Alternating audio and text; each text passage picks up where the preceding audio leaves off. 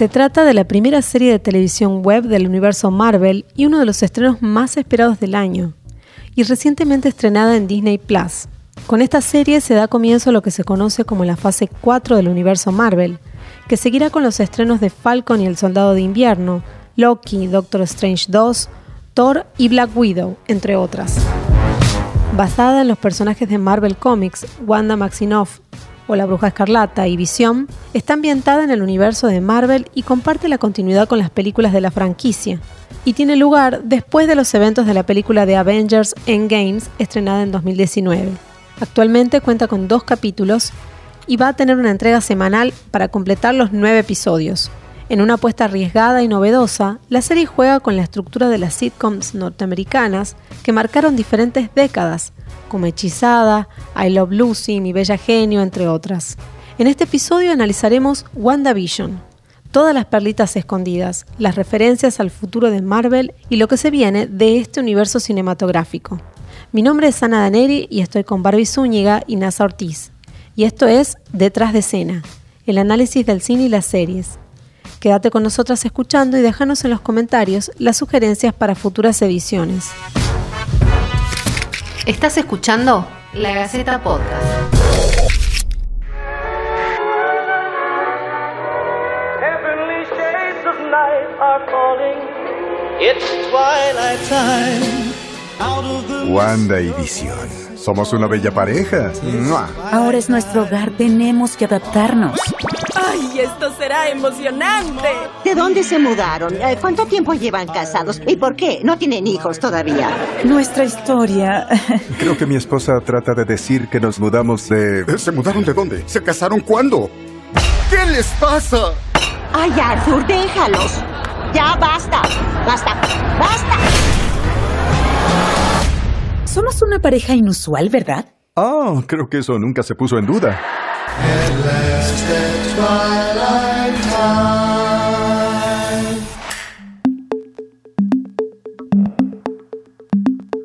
Hola chicas, ¿cómo están? Bienvenidas de Hola, nuevo a esta ¿cómo edición. estás? Hola Ana, ¿cómo andás? Bueno, eh, tenemos acá el muy esperado estreno de WandaVision. Por tristeza no la pudimos maratonear porque solamente estrenaron dos episodios. Me quedé con unas ganas. Nos quedamos con las ganas. Pero contame, a ver, eh, NASA, ¿de qué se trata un poco como la sinopsis de la, de la historia? ¿De qué va esta, esta serie? Bueno, la serie, eh, como vos dijiste al principio, es una parodia a la sitcom norteamericana sobre la vida de Wanda, la bruja escarlata eh, y Visión, eh, como en esta vida de, de- de pareja, de casados, que se mudan como a un lugar, a un barrio muy familiar. Entonces, bueno, es como las aventuras de ellos en ese lugar, tratando de ocultar sus poderes, tratando de ocultar quiénes son realmente, eh, hasta que nos damos cuenta de que quizás este, este mundo, este, o, toda esta realidad que vemos en la serie no es algo real justamente. Recordemos que Vision murió en los eventos de Infinity War cuando Thanos le quitó eh, de, de su cabeza la gema de la mente. Con esto completó el, el guantelete y chasqueó los dedos, que bueno, después llevaron a, los eventos de, de Endgame. Es un, humor bastante físico, también como el humor de, los 50, de los 60. Estos dos primeros episodios está- están ambientados en los 50 y 60. Y bueno, se adelantó también que eh, cada episodio va a, tener, va a estar ambientado en, una década distinta. Y además como algo característico de las sitcoms de ese momento son las risas grabadas. Es muy, muy, muy típico de las sitcoms. Y además también tiene, no sé si ustedes te- tuvieron la misma impresión, como un estilo de Disney clásico. Faltaba que entren los animalitos en un momento para ayudarla a Wanda a cocinar, Ah, como vuela todo.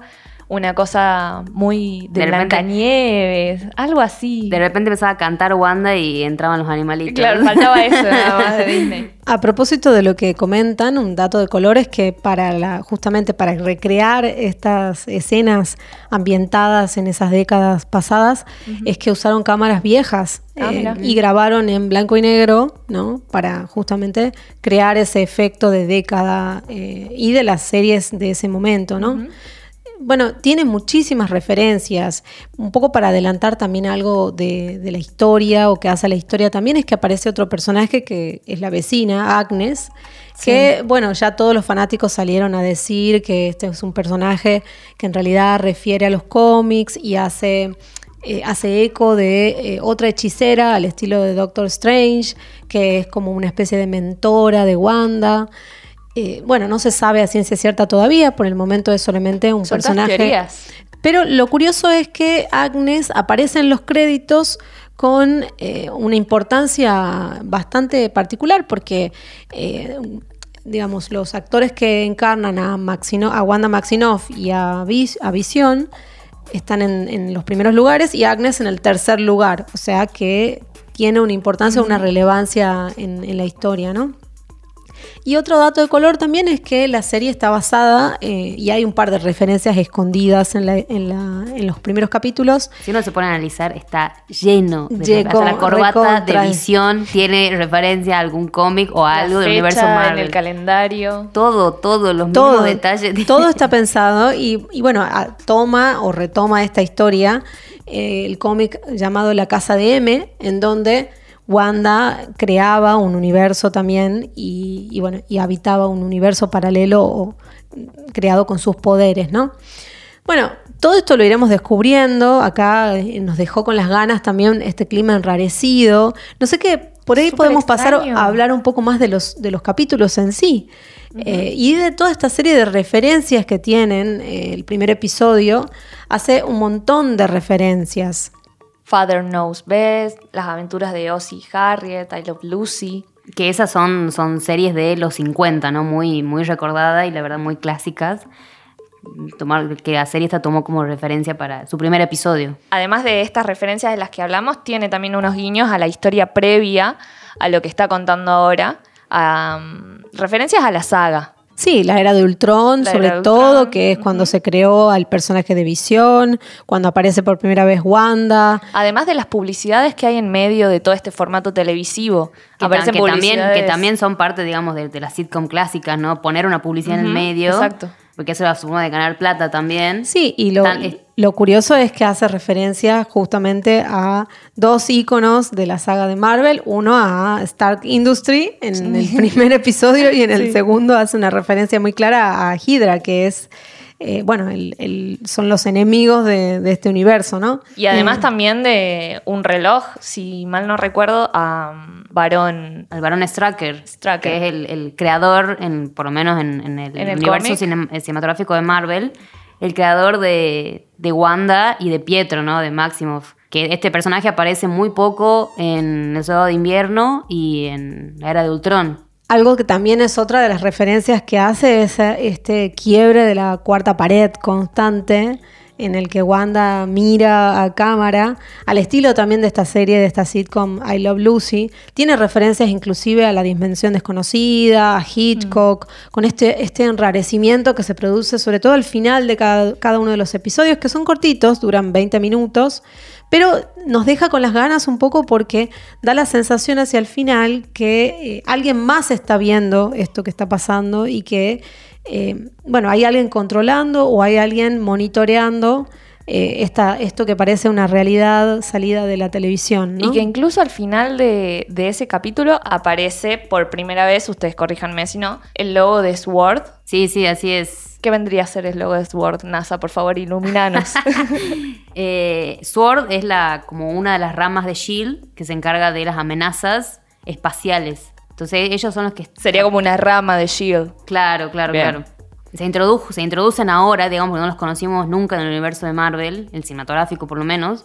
Eh, se introducen ahora como muy despacito, incluso... eh, sutil, sutil, sí, muy sutil. Incluso eh, todos los elementos enrarecidos que aparecen en la serie, como el helicóptero, el apicultor en el episodio 2, Mm. los ruidos que ellos escuchan una noche, creo que también en el episodio 2, son intervenciones que Sword crea en este mundo que, que- que no es real y que está en la cabeza de Wanda o no. Bueno, pero esto es una teoría. Claro, claro, una teoría, pero Claro. Sword sí es, o sea, aparece y me parece que va a empezar a tomar relevancia en esta fase. Bien. Para completar también ese, ese clima de enrarecimiento, eh, bueno, Wanda empieza a sospechar o hay, hay algo que nos hace sospechar a nosotros como espectadores, que hay un poco de información que, falta, ¿no? Que le falta a ella. ¿Cuándo se casaron? Eh, ¿Qué pasó antes? ¿no? Se, sabe que ellos, bueno, están en pareja, pero de pronto no tienen anillos, ni tienen una fecha de compromiso. Entonces, eh, eso empieza a generar como un clima raro que bueno, hace sospechar al personaje que eso no es real y nos hace sospechar a nosotros como espectadores que algo, está, algo más está sucediendo y que qué es esto que estamos viendo de serie de los años 50, 60, ¿no? In- incluso, incluso ocurre algo raro, ¿no? Que es cuando, cuando se ahoga este, el, el jefe de, de Visión. Pareciera que Wanda está provocando eso, porque la esposa como que la mira a ella pidiéndole que pare. Y Visión se queda mirándola así como que ninguno sabe qué hacer. Me parece que como que el primer guiño, o la primera eh, información que te dan de que esto lo está creando Wanda. No sabemos si quizás voluntaria o involuntariamente. O todo parte de un experimento, ¿no? Esas son también Mm, las también. teorías. Bueno, y en el episodio 2 también hay un montón de, de- de referencias, ya algunas fuimos nombrando, ya en el episodio 2 se pasa al año 60 con el, el estilo, digamos, más parecido a, a Hechizada, a Mi Bella Genio. Claro, la, la intro es animada como era la, la intro de Hechizada de, de- de esa época, toda la intro que, que hizo el capítulo 2. Y la música inclusive también hace muchas referencias, la- los estilos musicales. Las músicas que son originales, de hecho, fueron compuestas, esto es un dato de color aparte, por eh, los compositores de Frozen, por ejemplo. Disney. Disney. bueno, todo queda en familia. Eh, y hay, hay también otros momentos de enrarecimiento, ¿no? Que, que aparecen. Eh, La señal de radio, esto que mencionabas también, de eh, ese ruido que se siente que viene de la calle. Además de, de nuevo, el logo de Sword en el helicóptero de color que aparece al principio, me parece, del, del capítulo. Sí, es un helicóptero que vemos sobre, la, sobre la- el jardín, que es el único elemento de color dentro de toda la, trama que está en blanco y negro, toda la historia está en blanco y negro, y vemos un único elemento de color que llama la atención de Wanda y, por supuesto, a nosotros los espectadores, y tiene este logo que, que mencionás. Y al final cierra con una toma que se va alejando y podemos ver como ya habíamos mencionado, que hay alguien más detrás observando este capítulo.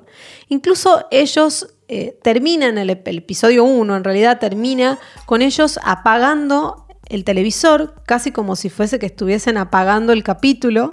Y ahí, ahí también los fanáticos salieron a hablar de referencias de eh, que en algunos pósters figuraban dentro de la, del control remoto las piedras del infinito y que bueno, que era todo una referencia también al universo de, eh, de Marvel y de Endgame y Infinity War. ¿no? Incluso en muchos momentos hay, hay las formas hexagonales, que son seis, que tiene seis puntos, con la gema del infinito. En la intro esta que hacen animada, alrededor de la luna aparecen seis estrellas muy brillantes. También creo que una mini referencia hacia las gemas del infinito, porque recordemos que ambos personajes están ligados con, con ellas. Visión la, la tiene en su frente, a la de la mente, y Wanda fue creada, digamos, a partir de la gema y bueno, así obtuvo sus poderes. Exactamente. Así que bueno, nos deja con un montón de expectativas. Vamos a seguir eh, viendo si analizamos el resto de los episodios, qué es lo que va pasando. Pero contame, seguro NASA sabe todo acá de, de Marvel. Contame qué se viene en la fase 4. Uf, después de